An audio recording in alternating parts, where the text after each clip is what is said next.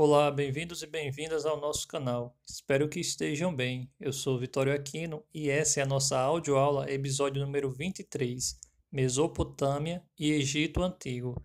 Nossa aula de hoje tem como objetivos: primeiro, reconhecer a importância dos rios para o desenvolvimento da Mesopotâmia e do Egito Antigo, compreender as principais características das sociedades da Mesopotâmia e do Antigo Egito e diferenciar os sistemas de servidão e escravidão. Bem, esses dois temas dão início, a, de acordo com a divisão tradicional da história, ao período que nós chamamos de Idade Antiga. Então, nesse, esses dois temas, eles fazem parte desse período histórico. O Egito, que nós vamos estudar nessa aula, fica no nordeste da África e a Mesopotâmia ficava na região onde hoje é ocupada por outros países, como o Iraque, Kuwait e parte de outros países. Nessas regiões onde se desenvolveu os povos da Mesopotâmia e no Egito Antigo, se desenvolveram formas políticas diferentes, no início da ocupação daquelas localidades, por exemplo, se desenvolveu as pequenas aldeias, que eram organizações é, que se voltavam em torno de um líder que julgava, distribuía as terras e comandava guerreiros em caso de conflitos.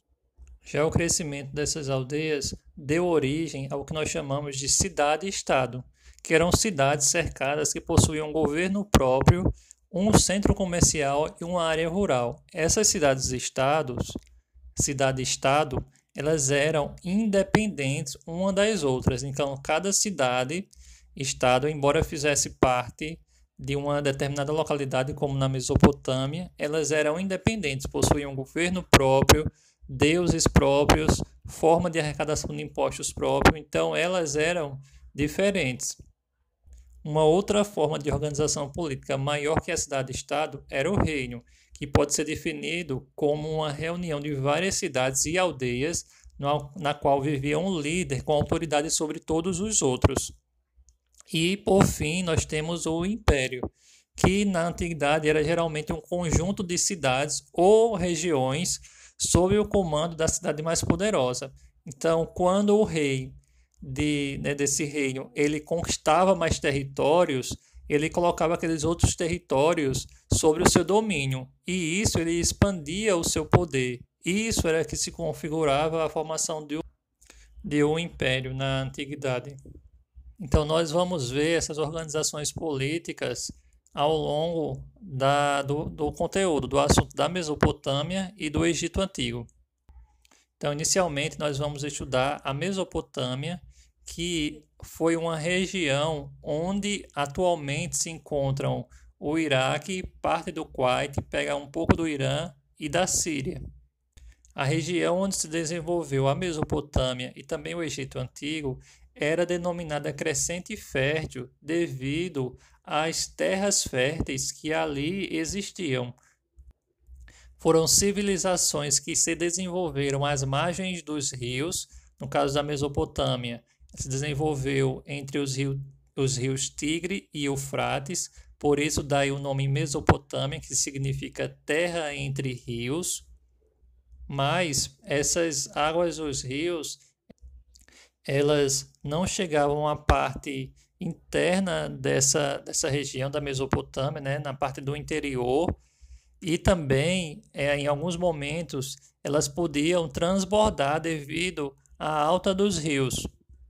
Então, portanto, ah, para que os seres humanos, os grupos humanos pudessem se, ali se estabelecer, foi necessário que eles se organizassem e construíssem, construíssem o que nós chamamos de obras hidráulicas, que é a tentativa de controle, de dominação das águas por meio da criação de canais e também de barragens para conter o avanço das águas e a destruição, por exemplo, de lavouras em momentos de cheias.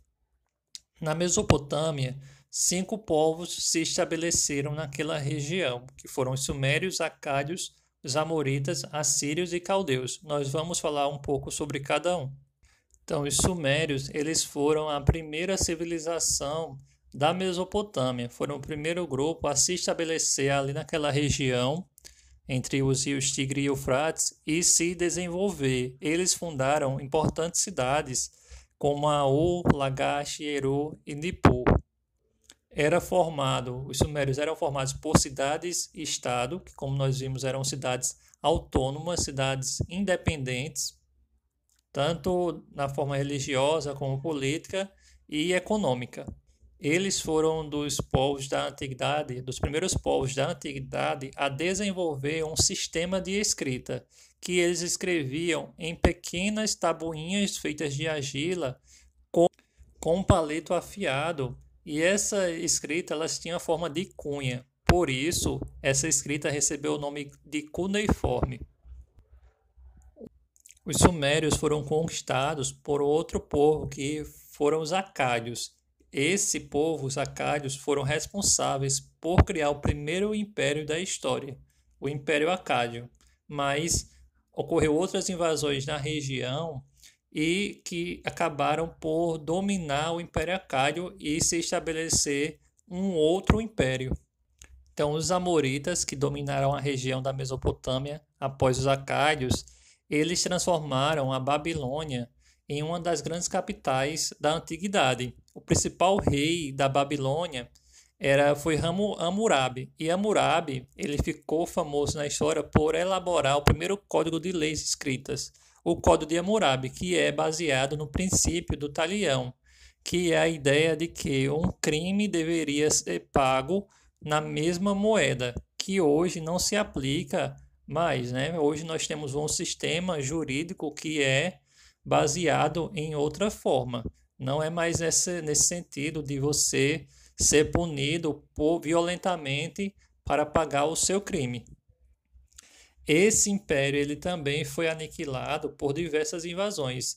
Ocorreram disputas internas nesses impérios e ele, ele foi nesse império e ele foi é, aniquilado, ele foi derrotado e surgiu aí então um outro império que foram os assírios.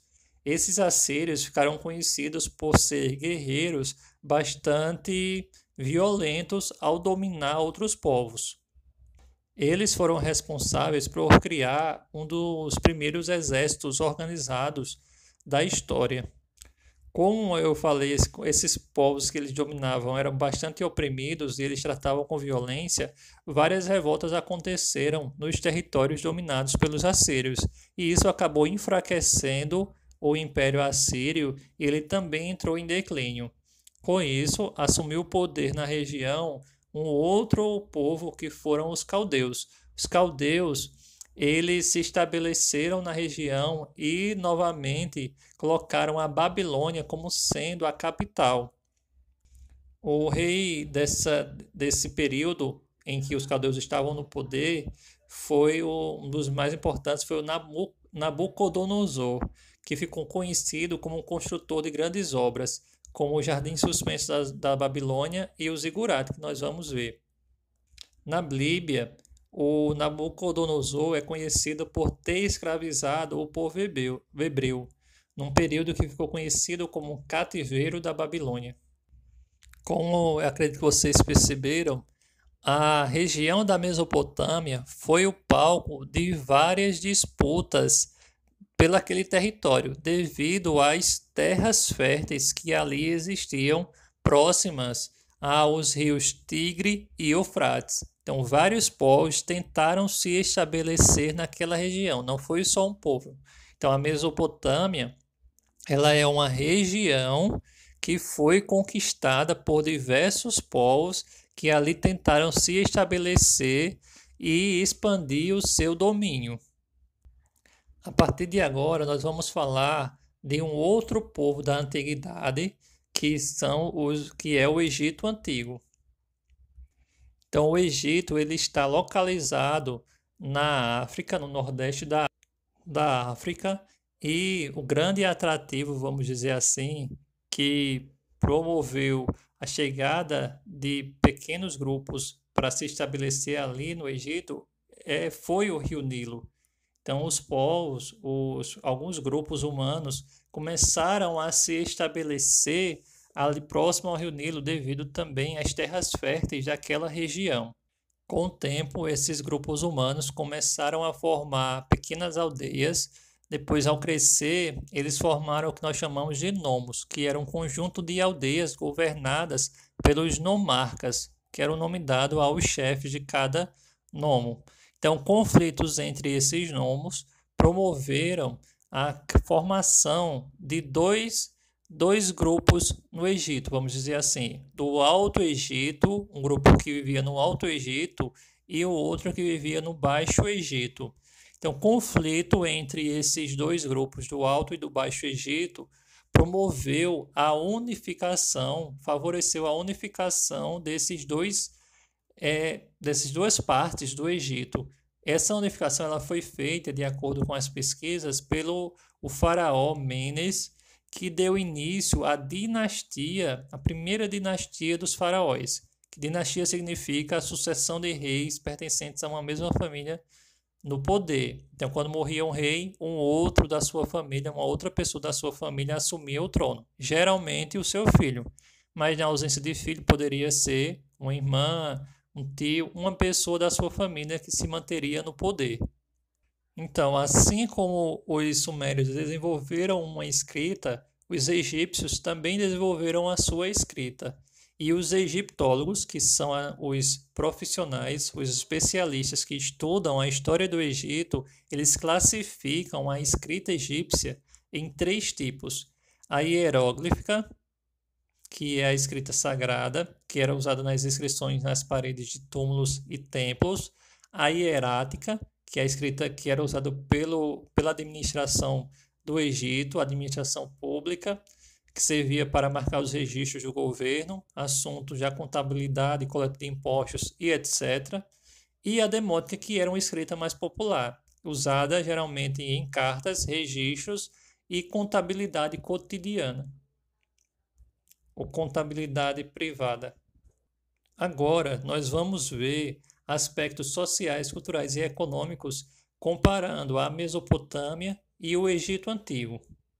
Nós vamos perceber que em alguns momentos é, existe uma semelhança entre esses povos da Mesopotâmia e do que se desenvolveu no Egito Antigo, e também há diferenças. Então, quanto à sociedade da Mesopotâmia e do Egito, nós temos algumas semelhanças. No topo do poder, vamos dizer assim, as camadas, as partes mais privilegiadas da sociedade estavam lá no topo da pirâmide. No caso da Mesopotâmia era o rei, no caso do Egito também era o rei que se chamava Faraó. E aí embaixo, em seguida, vinha os sacerdotes, nobres, depois comerciantes, escribas e por fim, a maior parte da sociedade desses dois dessas duas sociedades existia os camponeses e uma pequena parcela de escravos. A religião ela fundamentava é, grandemente todo lá na, na antiguidade na vida dos povos que viveram na Mesopotâmia e no Egito Antigo. Então, tudo o que se fazia havia uma justificativa religiosa para tanto. Então, por isso, eles se esforçavam para agradar os deuses por meio de orações, oferendas ou sacrifícios. A maioria dos povos da antiguidade eles eram politeístas. O que, e o que isso significa? Que eles acreditavam em vários deuses e não apenas em um deus, como a maioria de nós aqui no caso do Brasil acreditamos, né, que é num deus só. Então eles lá no passado, na Mesopotâmia e no Egito, eles acreditavam em vários deuses e que podiam estar ligados a aspectos da natureza e da existência humana, como as águas, os rios, os astros, a guerra, o lar, o amor. Então havia diversos deuses que representavam vários aspectos da vida humana. Então, o poder dos governantes nessas sociedades estava associado, estava ligado aos deuses e à religião, sendo que existia uma diferença entre os povos que viviam na Mesopotâmia e do Egito Antigo quanto a essa questão do poder ligado aos governantes. Pois na Mesopotâmia, os reis eles eram os representantes dos deuses na terra. Já no Egito Antigo, o faraó ele era considerado um deus encarnado, ou seja, ele era o próprio Deus, ele não era o representante do, dos deuses, mas sim um próprio Deus daqueles deuses que eles acreditavam. Quanto à concepção, à explicação os, do significado em relação à morte, os egípcios eles tinham uma visão sobre isso e os mesopotâmicos tinham outra. Os egípcios acreditavam que os mortos eles renasceriam e poderiam ser felizes depois da morte. Por isso eles procuravam preservar os corpos dos mortos como no processo de mumificação. Já os povos da Mesopotâmia tinham uma visão mais pessimista da morte. Acreditavam que os mortos eles passariam a eternidade em um lugar silencioso, escuro e triste. Então a, a ideia, a visão que cada povo possuía da morte, ele era diferente. Essa visão era diferente. Tá? Então por isso que os egípcios, como eles acreditavam nessa vida após a morte, eles tinham todo um ritual que eles faziam para no processo de mumificação do daqueles que morriam. E esse processo de mumificação, ele dependia do prestígio social que a pessoa tivesse, da quantidade de bens que tivesse. Quanto maior bem, mais prestigiado, melhor seria esse processo de mumificação. Então, quanto aos templos, eles existiram, foram construídos tanto no Egito como na Mesopotâmia, e eles abrigavam cerimônias religiosas com imagens de deuses e oferendas. No Egito Antigo, as pirâmides serviam como túmulo dos faraós. Já os zigurates, que foram construídos na, pelos povos da Mesopotâmia, eles serviam também como local de estudos da matemática e da astronomia. Nós vamos nós vamos ver, vamos falar agora sobre a questão da propriedade privada pelos dos reinos mesopotâmicos, onde, no caso, cada família tinha posse das terras onde vivia e podia vendê-las e passá-las para passá-las por herança aos descendentes, mas no Egito antigo, essas propriedades eram administradas por sacerdotes e nobres, mas pertenciam ao faraó. Então elas não eram propriedade dos camponeses. A maior parte do que os camponeses produziam eram usados para pagar tributos aos reis e aos templos, e eles também podiam ser convocados para o trabalho em grandes obras públicas e quando isso fosse necessário. Então, quanto ao sistema de trabalho, havia dois na antiguidade que era é, relacionado a esses povos. Existia a servidão coletiva que era o trabalho compulsório, ou seja, o trabalho forçado, realizado como uma espécie de obrigação para os deuses. É um, um trabalho forçado no sentido de dizer que os trabalhadores, os camponeses, trabalhavam sem ter uma recompensa devida de acordo com o seu trabalho. E isso não, era, não é o caso de dizer que eles eram forçados a fazer isso uh, fisicamente, mas eram forçados no sentido de acreditar que estavam fazendo isso como uma obrigação aos deuses. E havia também o regime, o sistema de escravidão, que constituía uma pequena parcela da população, sendo em geral prisioneiros de guerra, pessoas condenadas por crimes ou por não conseguirem quitar suas dívidas. Então eram esses grupos, era esse sistema de trabalho, esses sistemas de trabalho que havia naquele tempo nessas sociedades dos mesopotâmicos e lá do Egito Antigo. Já quanto à organização econômica, que, que é relacionado às atividades que eles faziam para sobreviver, para ter alguma renda, alguma coisa, existia a agricultura, que é a base, era a base da economia, e como a gente viu, dependia das águas dos rios, que eles precisavam administrar, criar canais, saber a época da colheita, colheita e realizar todas as atividades relacionadas à agricultura. Também existia a criação de animais, que é a pecuária, de alguns animais que eles criavam, o comércio, que era feito à base de trocas, mas se limitava a um pequeno comércio eles também desenvolveram o artesanato. E o Egito ficou bastante conhecido devido aos produtos que faziam, como móveis, brinquedos, joias, tecidos, barcos, uma variedade de produtos que eram fabricados pelos artesãos egípcios. Já quanto ao legado, ao que esses povos nos deixaram, além de tudo isso, como nós falamos da questão de dominação, entre aspas, das águas, da criação dessas obras hidráulicas, da criação desses templos, dessa que é patrimônio da humanidade, como as pirâmides, os zigurates, nós temos também alguns outros legados, como a questão dos textos que eles demonstram um conhecimento sobre medicina, matemática, astronomia, que eram realizados por meio de tratados que baseavam-se na experiência e na prática dos médicos. Então, todo esse legado ele, ele é a base do conhecimento que nós temos hoje. Então, foi a partir dessas primeiras experiências que nós temos que o conhecimento ele foi sendo acumulado até chegar aos nossos dias. Então, essa foi a nossa aula de hoje. Espero que tenham compreendido. Um abraço e até a próxima.